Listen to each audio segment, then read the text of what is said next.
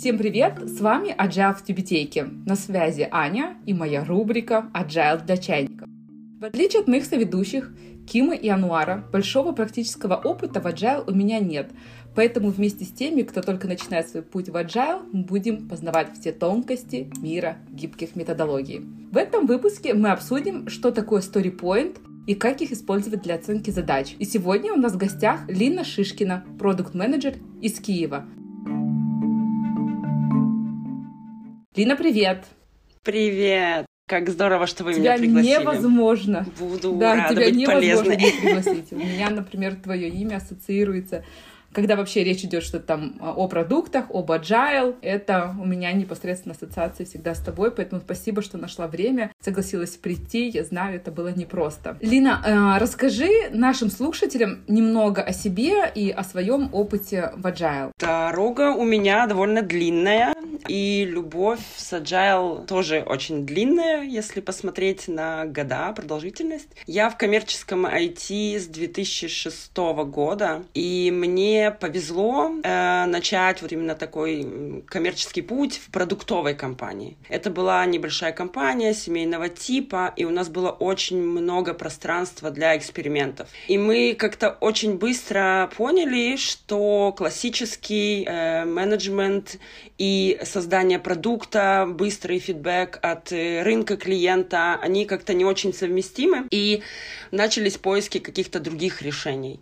Тогда я была еще в роли разработчика, я стартанула, да, как девелопер свою карьеру в IT, и быстро поняла, что надо что-то искать, и тут нашелся Agile, да. Я была у истоков создания uh, Agile-сообщества в Украине. Это сначала были закрытые встречи людей, которые где-то что-то читали, слышали. Мы собирались в Киеве, обменивались опытом, пытались создать какие-то новые форматы, то есть это прям, прям рождение, рождение с нуля было. И мне повезло, опять же, что компания была открыта к новшествам, и мы привнесли скрам-процессы уже в 2007 году, и это нам помогало продуктивнее работать, ускоряться. У нас был прям классический скрам. Потом я поработала mm-hmm. немножко в роли владельца продукта, продукт-оунера, и позже переехала, собственно, в Киев э, работать за деньги, да, создавать новые обучающие программы, мероприятия, сообщества. То есть это все было вокруг Agile. И компания так как мы создавали какие-то обучающие материалы, это помогало и нам быть всегда в ключе трендов последних. Я была продюсером конференций,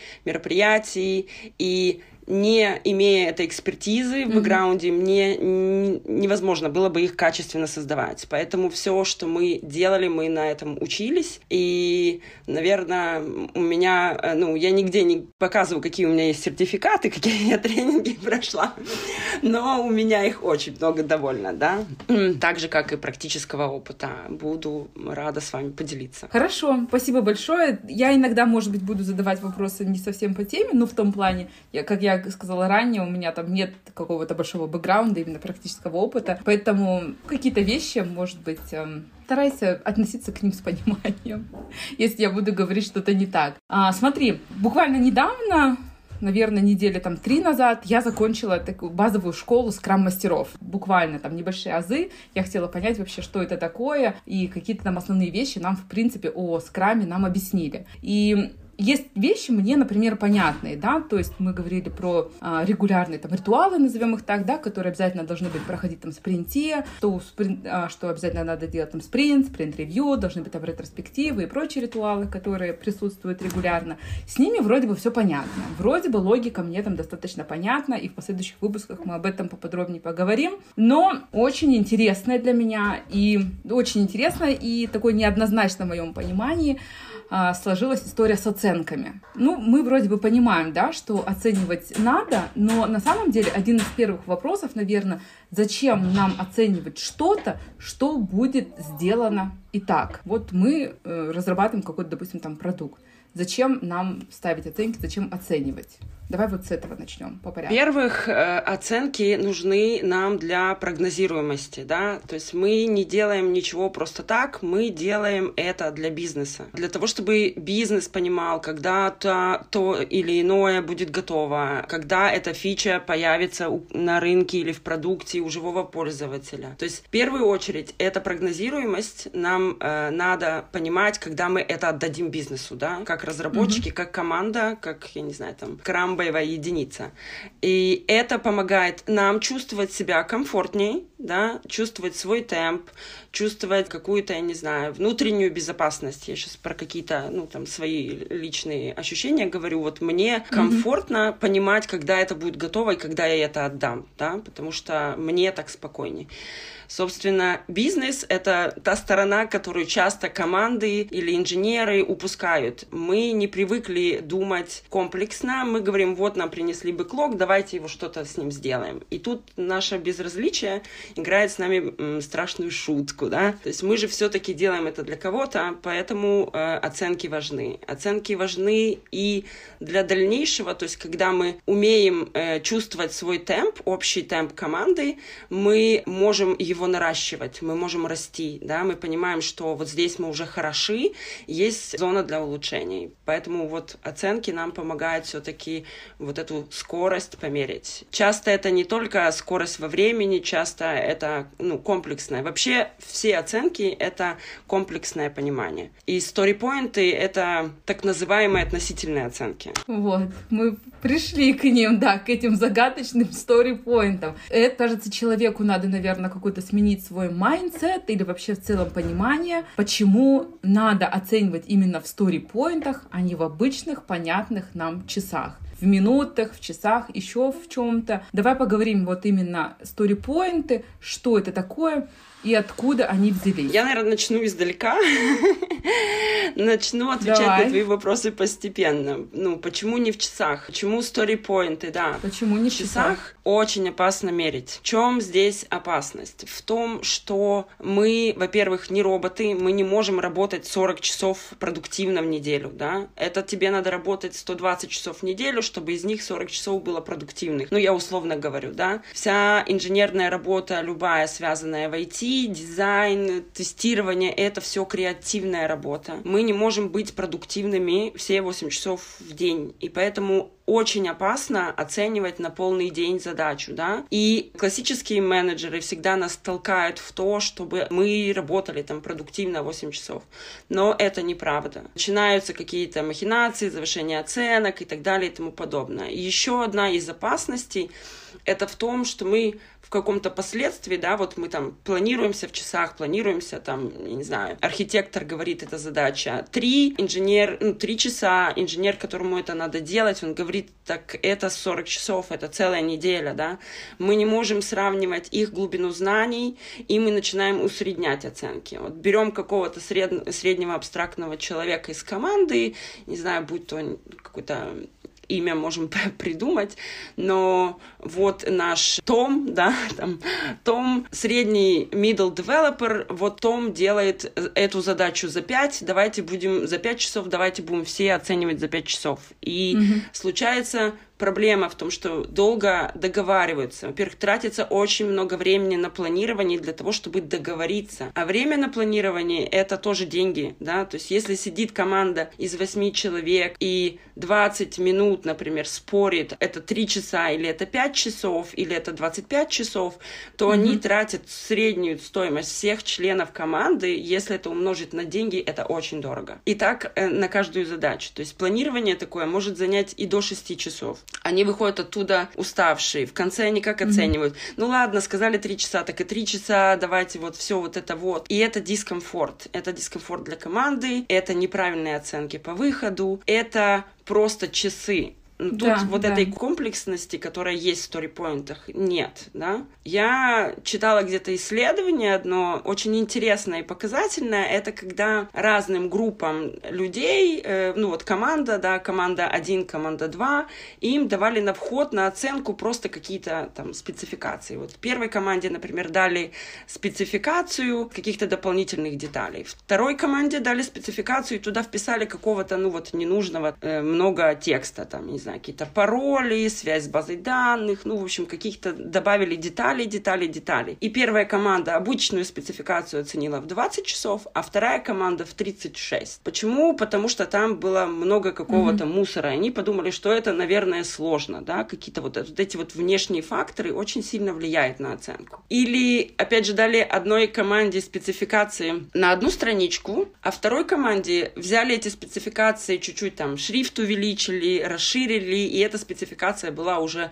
на 7 страниц. Ну вот, первая команда оценила вот этот один листочек там в 117 часов, а вторая в 178 часов. Только потому, что там были буквы больше. И это известное исследование. О чем нам это говорит? О том, что мы как бы ну, живые существа, и мы реагируем на какие-то вот такие особенности. Для того, чтобы их избежать, ну, я не знаю, как-то э, родились, появились Story Point. Это, ну, все знают мультик э, с 8 попугаев. Вот они научились мерить, не имея никакой э, линейки измерений, да, то есть э, удав был 38 попугаев и одно попугайское крылышко. И это была правильная оценка. И она была им всем понятна. Вот они так договорились. И вот то же самое и с командами, и сторипоинтами. Когда они умеют ими, овладевают этой техникой, они все выровнены, они все я не знаю, чувствуют себя комфортно и безопасно, не ориентируются на какого-то среднего Тома, который, может быть, э, не знаю, там, посреди спринта заболел, да, или Том там в начале недели был заряжен офигенно, да, и сказал, что я сделаю эту задачу за 7 часов,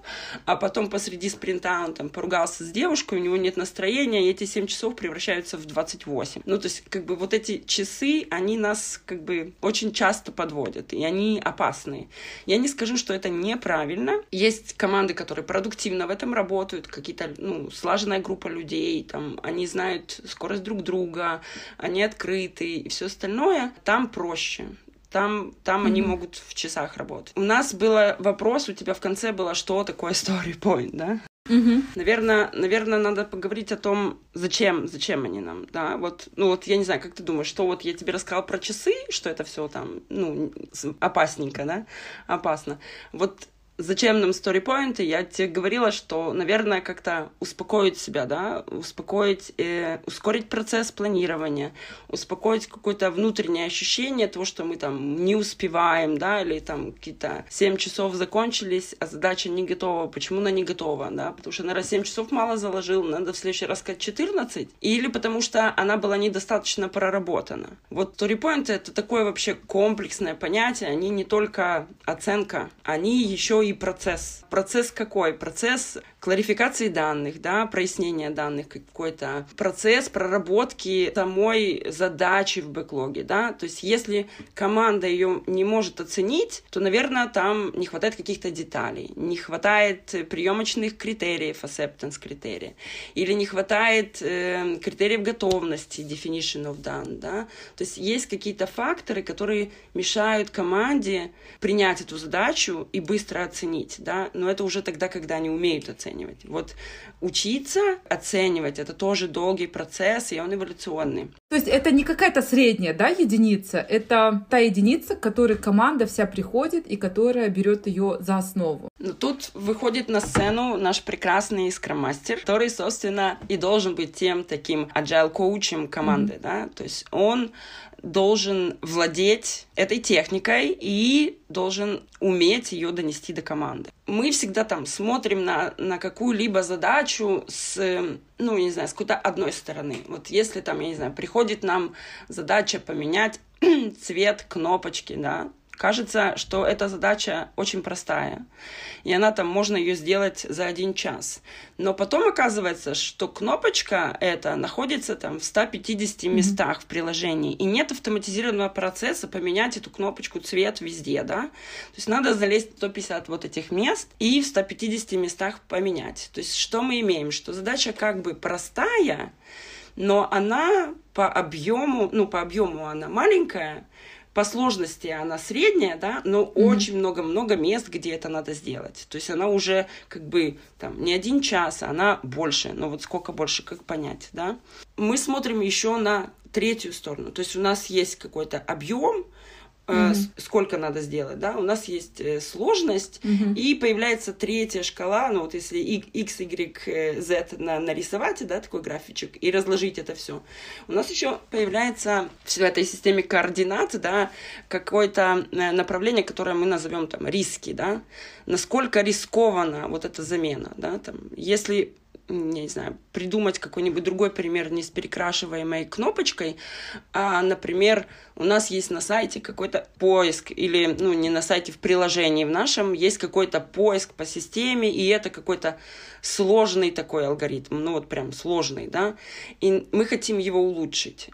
Улучшить это вроде как одна строчка кода, но насколько по объему вот она одна строчка кода, но по сложности она очень большая. То есть надо подумать, как, как его улучшить, да, сделать какой-то research, понять, что не так, какие места мы упускаем, может быть, даже почитать какую-то дополнительную литературу. То есть это вроде как бы одна строчечка кода, маленький объем, но очень сложная задача. И очень велики риски, что мы можем где-то зафейлиться, да, то есть оно может затронуть все другие места, то есть к этой задаче надо подойти вот прям со всех сторон, да. А так вроде как в начале она кажется, хм, ну, одна строчка кода, да, и вот тут нам помогают сторипоинты, потому что они нам говорят, что нам надо смотреть, сколько, какой вот, вот этот волюм, объем в этой задаче, насколько она сложная, да, и какие известные или неизвестные в этой задаче есть. То есть есть volume, complexity и риски. Ну вот, вот три составляющие, из чего состоит вот эта вот наша оценка в StoryPoint. И тут, конечно, вот важно команде договориться как они живут в этой системе координат. И им тут должен помочь скрам-мастер, конечно. То есть команда как-то не, не сразу, да, приходит вот к этому пониманию. Скажем так, все друг друга узнают, новый проект, они только начали, друг к другу только притираются, и наверняка высока вероятность, да, что первые, там, может быть, несколько спринтов команда будет там притираться и неправильно оценивать. Скорее всего, или нет? Как заходить в эти вот story как зайти в эту оценку, угу. как изменить свой вот вид, да? Наверное, скажу, что у каждой команды свое понимание story будет разное. Мы, э, во-первых, разная команда, разное количество людей, разный набор скиллов, разная глубина умения договориться и проработать, например, какие-либо требования. Вот поэтому нельзя сравнивать одну команду с другой. Да? Там одна команда за спринт может сделать 2, 42 сторипоинта, а у другой это будет 21. Mm-hmm. Но результат будет все равно и у той, и у той крутой.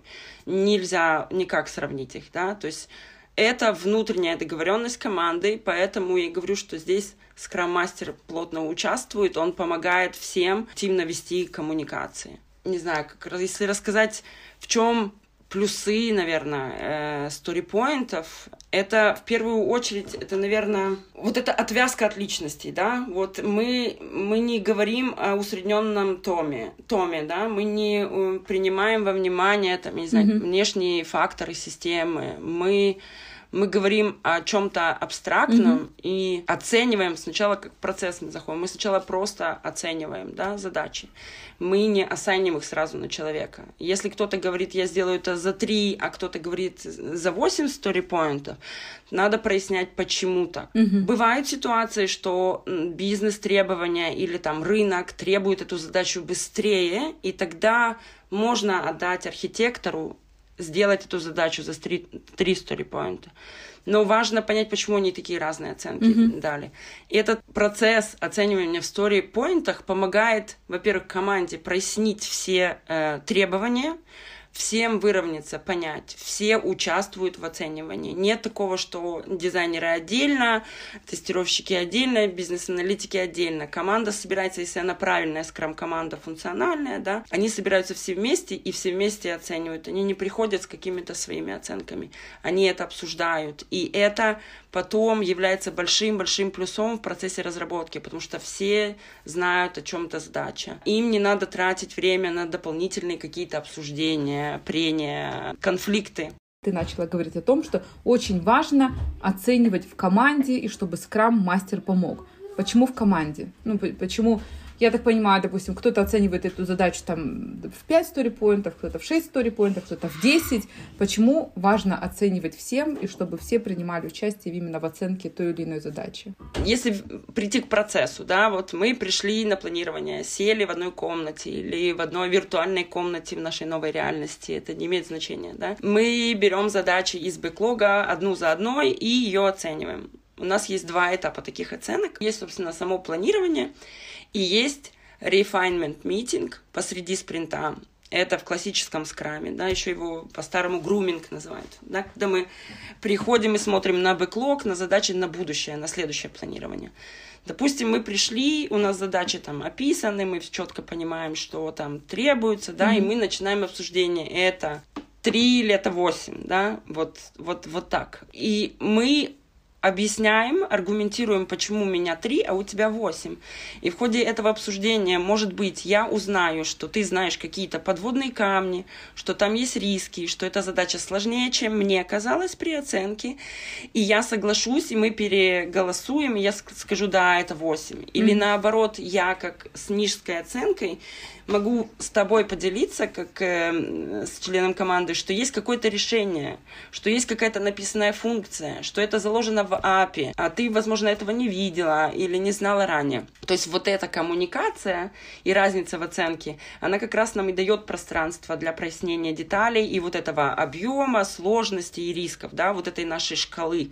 Тут мы как раз и понимаем, откуда э, ноги растут и что за этим кроется. Вот, допустим, мы с тобой там в одной команде, я оценила это там, допустим, в 10 сторипоинтов, ты в 4 сторипоинта, кто-то у нас там еще оценил, я не знаю, там в 7. И здесь мы не берем какое-то, да, среднее значение. То есть каждый, каждый из нас должен аргументировать, почему я оценил это в 10 сторипоинтов, а, допустим, ты оценил это в 4 story. Как это происходит? То есть э, ребята там вслух говорят, или вот я слышала про такой инструмент, или для планирования, там, покер-планирования, да, по-моему, что-то есть. Как ты советуешь здесь, например, оценивать задачи? Есть масса инструментов, да, есть оценки по ряду Фибоначчи 0, 1, 2, 3, 5, 8, 13 и потом 20, да, не 21, что очень интересно. Ряд Фибоначчи нам тоже позволяет позволяет сравнивать их одну между собой. То есть 8 — это, ну, не сумма 3 и 5, да, это относительная оценка. Чего я бы рекомендовала начать? Конечно же, из какой-то фасилитируемой игры, да. Я бы предложила команде, это может быть абстрактный бэклог, сделать какой-то абстрактный бэклог или взять бэклог, который уже есть. Ну, игр о том, как войти в StoryPoint и объяснить их команде масса. Я, может быть, даже могу потом найти какую-нибудь, опять ссылочку куда-нибудь прикрепим, если это будет интересно. Скрам-мастер да. приходит садиться с командой и говорит, смотрите, вот наш бэклог, давайте попробуем ему придумать story point. И все начинается с того, что команда выбирает самую минимальную, по их мнению, задачу. Все должны договориться. То есть это какая-нибудь, ну, какую-то э, меньше всех. Какая тут самая легкая. Вот смотрят на все, на все 20 там тасков. Там, написать логинку, не знаю, добавить логотип, э, создать базу там со сложными какими-то связями. Вот что из этого один, да? Поставить лого — это один. Там, написать какую-то сложную выборку из базы — это самая большая задача. И вот мы ставим, рисуем mm-hmm. такую шкалу, где вот есть наши вот эти baseline stories. Ну, то есть маленькая и самая большая. И начинаем все другие относительно этих двух задач раскладывать. Рисуем, я не знаю, там, на виртуальной мироборде, где угодно. Физическая доска всегда приятнее, но мы, опять же, в новой реальности находимся. Рисуем эту шкалу с командой, и с командой пытаемся договориться, что такое один, что такое три, что такое mm-hmm. пять. И таким образом у нас появляются какие-то договоренности внутри общие, и общее понимание, что такое один один, а что такое пять. И я видела много команд, которые просто говорят, это э, какая-то фича из их продукта, это кнопка, да, то есть все, вся команда сразу mm-hmm. понимает, что это один, да, или кто-то ставит большую оценку, вскрикивает тут и говорит, это две кнопки. То есть понимаешь, что это по сложности такие две небольшие задачки, да, их можно разделить. Как только команда видит, что в бэклоге, ну это уже к процессу дальше, да, что-то происходит, что-то у них там не получается, да, там какие-то оценки договориться, надо ввинтить быстренько им понятие, что Нельзя делить там, например, одну задачу мы оценили в 13, нельзя ее делить там на, на какие-то мелкие. Или э, оценки делить пополам нельзя, да. То есть это или такой сложности задачи, или такой. Очень сложно принять эту вот, вот другую, другую метрику и мерить в сложность. Но попробовав несколько раз, пройдя какие-то вот эти вот ряд упражнений с командой, я уверена, что они смогут договориться. Нужно ли переоценивать во время спринта, или мы ждем, чтобы спринт окончился, и потом все это на ретроспективе мы там обсуждаем? Либо можно посередине. Раз переоценили. Ну, бывают разные случаи. В Agile вообще часто говорят «it depends». Ну, если, например, это молодая команда, ну, новособранная, я имею в виду молодая, новособранная, да, и они первый спринт зафейлились, и что-то, понятно, что что-то пошло не так. Они могут придумать себе как action point на ретроспективе, пересмотреть систему story-поинтов вот, вот твой кейс, да, то есть может быть такое, да, правда. Но правильно, там, я не знаю, вдумчиво, сделав вот это упражнение, первую договоренность, можно просто идти дальше с этими оценками. И, как правило, проходит там одна 5 итераций, когда команда понимает свою скорость, да, то есть изначально они не понимают, сколько они могут в сложности сделать. Тяжело понять, сколько же в первый спринт взять, да. Часто я видела ситуации, когда перестраховывают себя и не добирают, да. Если много оптимистичных, заряженных людей в команде, то они перебирают задачи. Потом они сильно расстраиваются разочаровываются в системе, говорят, это не работает. Вот тут опять же выходит на сцену наш чудесный скромастер и помогает команде э, докопаться до глубины, да, найти им вот это ощущение, сколько брать, как брать. Нельзя переоценивать в течение спринта. Нельзя переоценивать, да. Лучше на ретроспективе об этом поговорить и в следующий раз понять, почему рассказываю. Потому что пройдет время, пройдет время, да, мы вернемся в бэклог и скажем, о, смотрите, эта задача у нас была 8, а мы потом ее переоценили в 3, и мы давайте в следующий раз возьмем 3.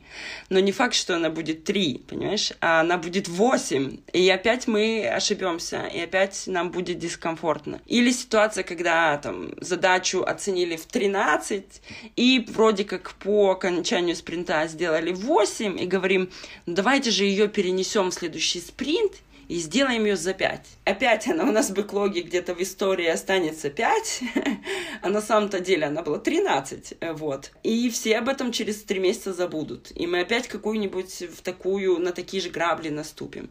Поэтому проще, ну, проще, важнее, наверное, договориться потом, почему, почему произошло так, где источник э, проблемы, да, как мы можем изменить ситуацию к лучшему в будущем, как мы можем избежать таких ситуаций. А если все-таки не добрать собрали. За несколько дней до окончания спринта мы получаем, что все сделано. Это прекрасная ситуация, это вообще магия.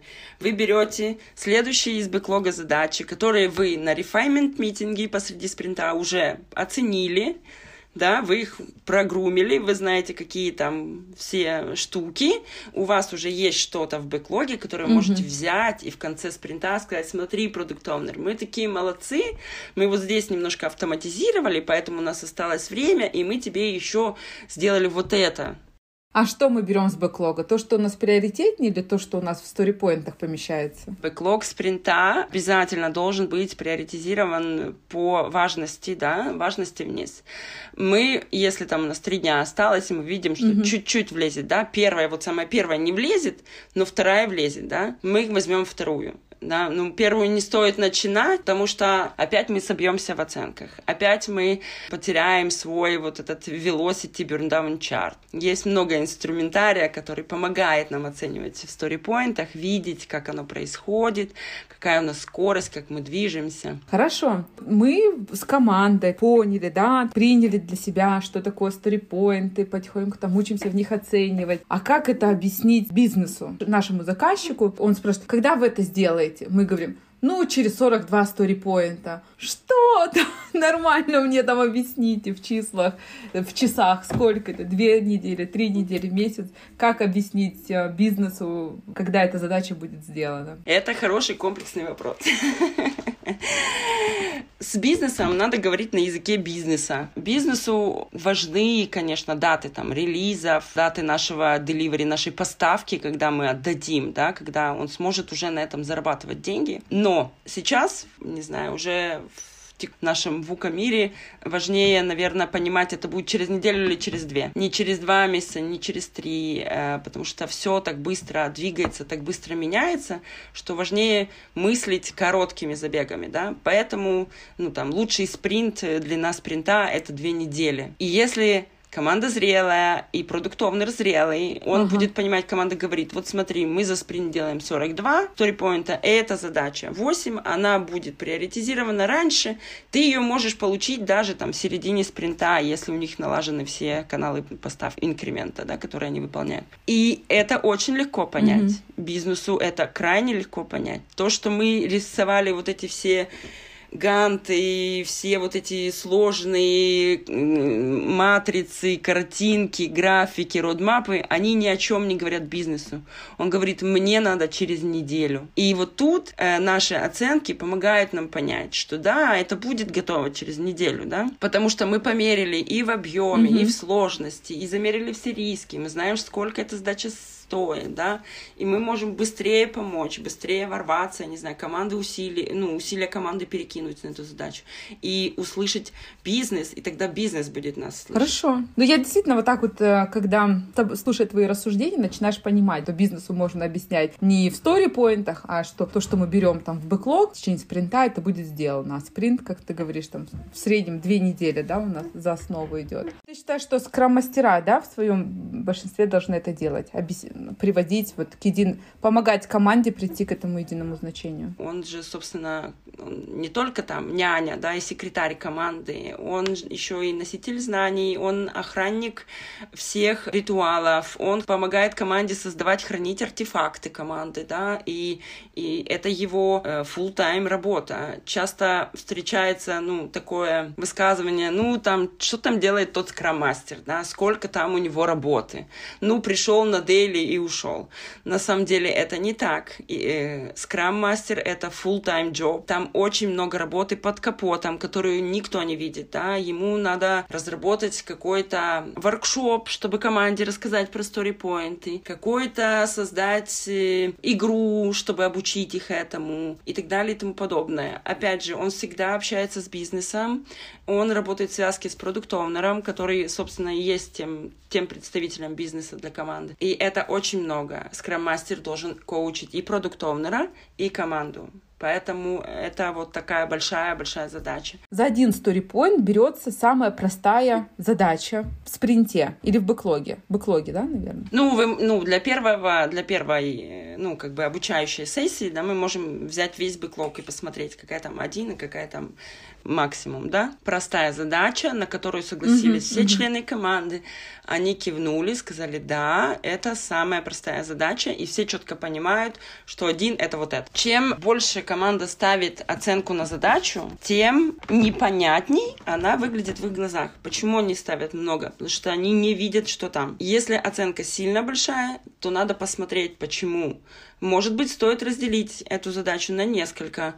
Может быть, стоит сначала провести research, сделав это отдельной задачей, да, выяснить, что же там такое непонятное, какие там глубины, да, что там надо делать. Проресерчить, оценить задачу саму research-а, там, например, в 3, 5, не, не знаю, S, M, да, вот там research средний это M. И потом вернуться к оценке этой задачи, имея уже какие-то данные. Как только команда ставит высокую оценку на задачу, это сигнал для скрам-мастера, что задача задача недостаточно детализирована. Значит, он должен взять эту задачку, отдать ее обратно продукт-оунеру и попросить от него больше деталей, попросить посмотреть на нее по другим углом, потому что продукт-оунер тоже заинтересован, чтобы она была сделана как можно быстрее. А она не будет сделана, потому что команда ее оценить не может. И вот это вот, вот эти вот качели, вот это все работа скрам-мастера и команды. Он должен слышать, помогать, давать какую-то обратную связь, учить их, дробить эти задачи и все остальное. Хорошо. Мы поняли, что оценивать задачи надо, мы говорим о том, что опасно оценивать в часах, потому что понятие там часов, да, скажем так, оно у всех разное, плюс скорость разработки у всех разная. Мы говорим о том, что важно оценивать в команде, чтобы у всех была возможность высказаться, сколько сторипоинтов стоит та или иная задача. Таким образом, каждый высказывает свое мнение, и в ходе вот этих вот переговоров получается посмотреть на эту задачу под разными углами, с разных сторон, и выработать какую-то там единую оценку, с которой согласится вся команда. Да. Это я немножко, скажем так, рефлек... рефлексию провожу нашего разговора, да, о чем мы поговорили, для того, чтобы самой понять, на самом деле, а, что же такое storypoint и как в них правильно оценивать. Я так понимаю, что твоя рекомендация, что команда, когда только начинает а, работать по скраму, когда они только вырабатывают понять, что такое storypoint, провести какой-то воркшоп с командой для того, чтобы они выработали единый подход, что такое storypoint. Угу. Если вернуться к теме ретроспективе оценок, как часто вот ее надо проводить? Или как команда выровняется, можно успокоиться, или все-таки это регулярно надо делать? Ну, собственно, все э, ретроспективные э, вопросы исходят от команды в целом. А, ну, скромастер, часть команды, если он видит что-то не так, он может поднять этот, этот mm-hmm. топик, повешать этот стикер на ретроспективе, да, на обсуждение. Ну, и команда выберет, говорить об этом или не говорить, да, голосованием. Ну, формат ретроспективы очень разный, и это моя самая, самая любимая, э, самая любимая встреча в скраме. Я просто обожаю ретроспективы, да, могу говорить о них часами, да, и вижу очень много пользы. Раньше это было не обязательной встречей, а сейчас в новом э, скрам-гайде она обязательна и прям закреплено все наконец-то на бумажке. Можно просто поднять mm-hmm. эту тему как-то аккуратно. Или если команде будет некомфортно, она на своей ретроспективе обязательно об этом заговорит. Или на планировании всплывет какая-то тема или какое-то недовольство. Как бы скрам-команда не будет молчать, что ей что-то не так, потому что она знает, что есть место и время, где они могут поговорить о том, как им улучшиться, как им стать лучше. И это как раз ретроспектива, а то место. На самом деле, мне кажется, очень продуктивно поговорили. В моей голове ну, выстроилось какое-то понимание того, как, как и что должно происходить. И все-таки на, на, напоследок, наверное, вот несколько советов для тех, кто первый раз решил попробовать оценку задач в своей работе, именно в StoryPoint. Ну, первое, на что я бы хотела сакцентировать внимание, это понять плюсы. Понять плюсы оценки в StoryPoint. Если оно не откликается, да, не аукается, то, э, ну, как бы сложно что-либо навязать да, и сложно к ним прийти. Поэтому, mm-hmm. наверное, первое — это понять плюсы, какие есть в этом. Ну, первый плюс, который я вижу, ну, который можно и донести и объяснить бизнесу, что это наш способ быстрее договориться в будущем, то есть экономить время на планировании. Продуктивнее договариваться, потому что мы смотрим на все задачи с трех сторон, да, комплексно. Объем, сложность, риски. То есть мы это все учитываем, и задача у нас более правильно оцененная. Это легко, это может быть весело, особенно если использовать какие-то planning в покер и так далее, и best practices такие, как daily, да, то есть мы видим быстро, э, mm-hmm. визуально, что у нас происходит, какой у нас процесс, как мы двигаемся, да, э, для этого много-много инструментария. И, наверное, еще здесь классная штука, что при оценке в story-поинтах уходит возможность вот этого блейминга, да, нет каких-то там, а, ну, блин, Том бы это сделал за 5, что ты оцениваешь в 10, ты там недостаточно умный, не такой mm-hmm. великолепный, как Том. То есть, чтобы вот этого блейминга избежать, сторипоинты нам помогают, они ну, не включают здесь персоналити, да, то есть нет персоны, команда вся обсуждает, как бы они все вместе делали. В редких случаях, которые я рассказывала, что там из-за бизнеса может кто-то взять более сложный, ну, мачурный э, инженер быстрее сделать эту задачу, но это скорее нет. Угу. Да, есть минусы, да, их сложно понять, да, их сложно объяснить, да, сложно увидеть по времени, когда эта задача будет сделана. Но это такие минимальные штуки, которые можно их как-то сгладить, избежать, я не знаю, там еще что-нибудь. И чем больше мы эстимируем, чем больше мы договариваемся, чем больше мы делаем этих обсуждений, тем быстрее оно будет в будущем. То есть мы приходим через пять итераций, и все говорим, а, это один, а, это три, а, это то. Все, класс. Потому что команда до этого глубоко проработала, команда до этого уже глубоко поняла все это, и техника им при, приемлема, да, они ее принимают как свою. И тогда планирование идет быстрее, нет блейминга, всем безопасно. И только в конце, как мы оценили все задачи, только тогда мы их забираем на людей, только тогда мы ассайним на кого-то. Вот, наверное, такое summary. Прекрасное, прекрасное, мне кажется, прекрасное summary, прекрасное завершение. Спасибо, Лина, что Ой, согласилась пожалуйста. прийти, что так, так подробно рассказала про StoryPoint. Мне было очень комфортно, Аня. Спасибо за приглашение, спасибо за начинание, спасибо за то, что вы делаете Agile в Тюбетейке. Мне кажется, он найдет отклики во многих сердцах, не только из-за приглашенных гостей, а из-за формата, из-за того, что это нужно. Я знаю, что многие начинающие скрам-мастера или ребята, которые работают в скрам-командах, нуждаются в поддержке, потому что это не легкий путь, как казалось бы, ну, там, пару встреч и все такое. Там очень много глубины внутри, и ее надо искать, к ней надо стремиться и надо копать. Классно, что вы это делаете. Спасибо большое. Спасибо, очень приятно это слышать. Спасибо, что, несмотря ни на что, сегодня, в субботу, ты пришла, со мной встретилась. Всем спасибо, что были с нами сегодня на связи. Напоминаю, у нас в гостях сегодня была Лина Шишкина, продукт-менеджер из Киева, а также основатель Agile сообщества в Украине. Спасибо, Лина, еще раз. А я напоминаю, что вы можете найти нас в телеграм-канале Agile Казахстан. Подписывайтесь, слушайте наш подкаст, оценивайте и делитесь с друзьями. Всего доброго, до скорых. Пока!